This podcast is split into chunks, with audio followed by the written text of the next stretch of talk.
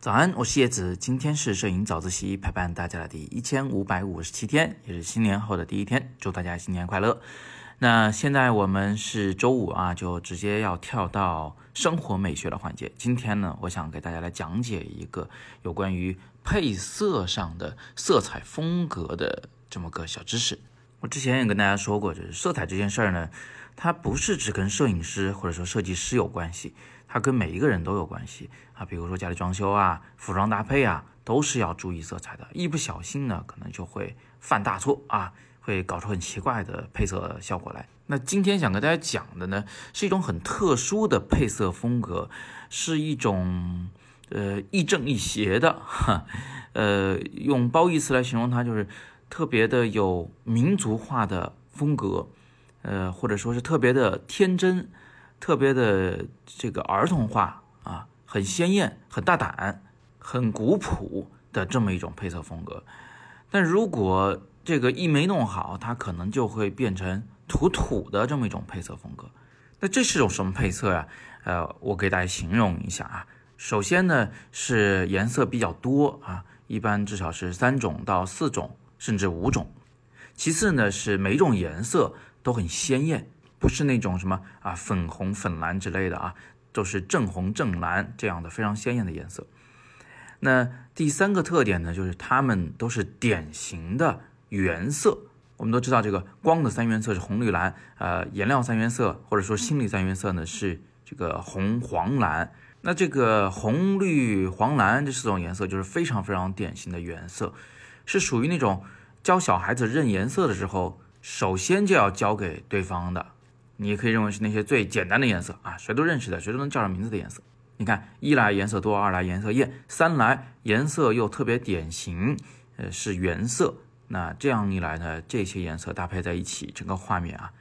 就是显得有点儿不好形容。这种色彩搭配方法，你如果是去一个特别时尚的，哎，比如说大商圈去逛街的话，你会发现这种配色方法比较少见的。但是如果你去了这个，比如说湖南凤凰啊，或者是去哪些其他的少数民族地区，你会发现在他们的这个服饰上、建筑上啊，他们的那些工艺品上，会有很多这样鲜艳的色彩同时搭配在一起。那看久了以后，我们就会觉得，哎，这种配色风格其实特别民族化。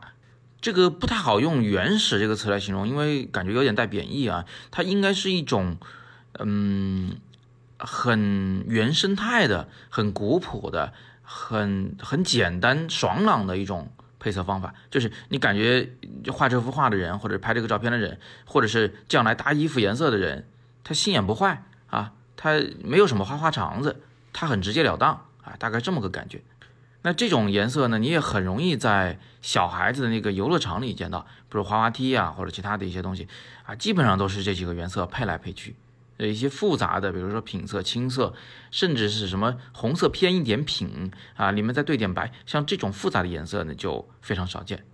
你看这个事情是不是很有意思啊？就是我们小时候都喜欢这些极其鲜艳的原色的色彩，不管是穿衣服还是买玩具啊，基本上都是往这个方向走。但是后来慢慢长大了以后，我们就学会去欣赏一些更细腻的、更复杂的，呃，有些变化的色彩。那这样一来，我们就慢慢把原色呢就放到一边去了。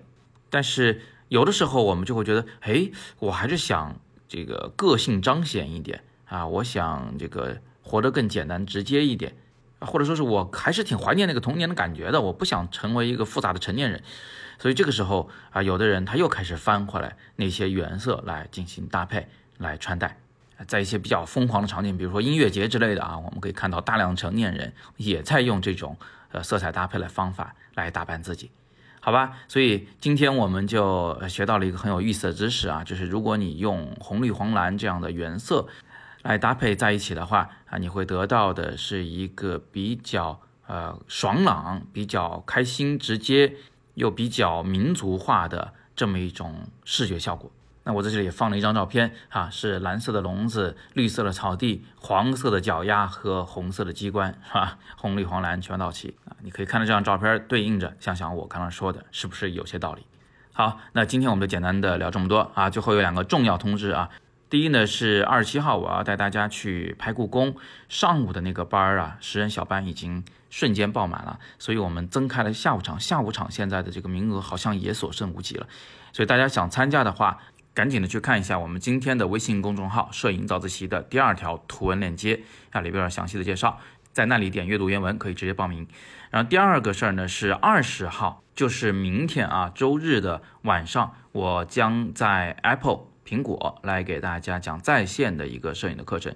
教你怎么样去拍出好看的照片，怎么样拍好你的元宵节。详情请见阅读原文。今天是摄影早自习陪伴大家的第一千五百五十七天，我是叶子，每天早上六点半，微信公众号“摄影早自习”，不见不散。